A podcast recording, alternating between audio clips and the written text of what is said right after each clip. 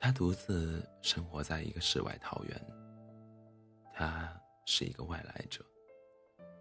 他在树上睡觉时，看见他在河边发呆，一脸茫然。他在四处寻找出路，离开这里时，望见他坐在树上，苍群微扬。他居高临下的望着他，问他是谁。他愣愣看着他，脱口而出：“仙子晚安。”他扑哧一笑，跃下树来，打量他，打量他几圈，却什么也不说，便兀自离去。他认真半晌，不管不顾的跟了上去。他知道自己刚刚太冒昧了，也知道了他并不是仙子，便一心想着问他如何离开这里。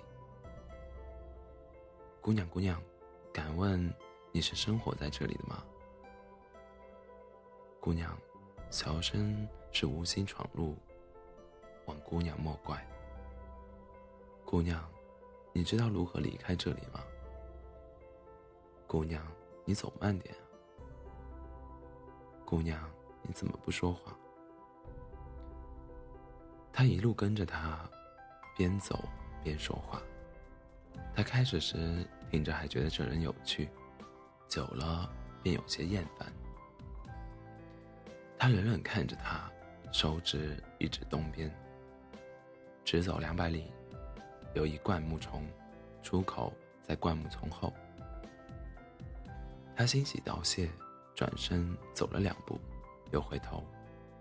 姑娘，这里只有你一个人，不会孤单吗？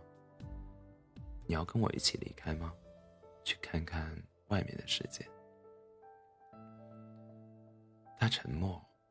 并非对外面没有憧憬过，但他厌恶人心复杂，才会选择这个地方隐去。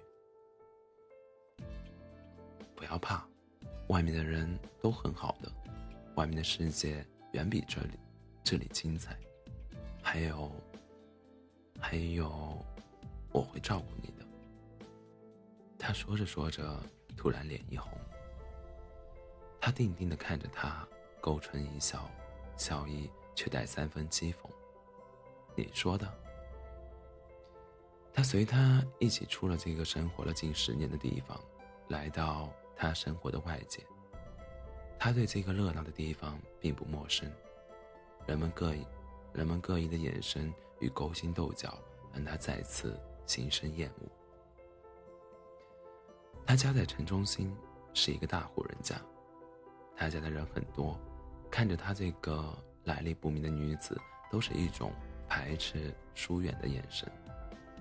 第三天，他的母亲来找他，委婉地说明了他是家中独子，为了家族需，为了家族，需得娶一个能帮得了他的姑女子，所以希望他离开他。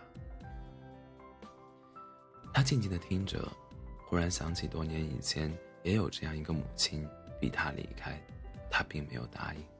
最后，那个母亲设计了一出戏，陷害他。他满心憧憬的去，满怀怨愤的离开。如今又要重演了吗？他听完他母亲说的话，一言不发的起身，径直走出大门。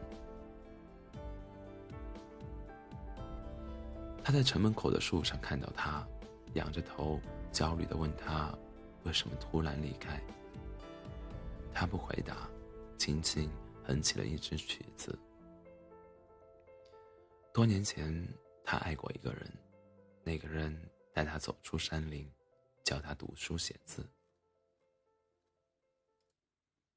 教他弹琴，把他教成了一个知书达理的大家闺秀。然而他并没有娶她，因为他相信了自己的眼睛，以为他因为妒忌推了他表妹摔下楼去。他在树下不停的问，最终放弃。他不看他离去的背影，脑海中却出现了当初那个人决然离去的背影。口中的声音断断续续，越来越微弱。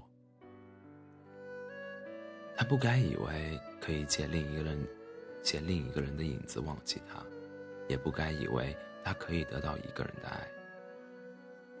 那个人不介意他不懂世事，不介意他偶尔的无理取闹，却介意他是为私心而害人性命的妖。对呀，他是妖，一个九年前初初修成人身的花妖啊！人妖殊途。人妖殊途。他哼着的曲子戛然而止，并没有没有人注意到这边一朵枯萎的木槿花掉到了地上。九年前，他因为离因为他而离开，不顾自己的原身还在山林之中，他隐瞒着他离开跟自己的寿命只余十年的事。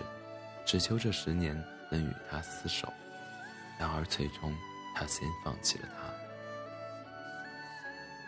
曾有人说缘定三生，喜闻不说假，怎料一夕风雪，魂逐浪花。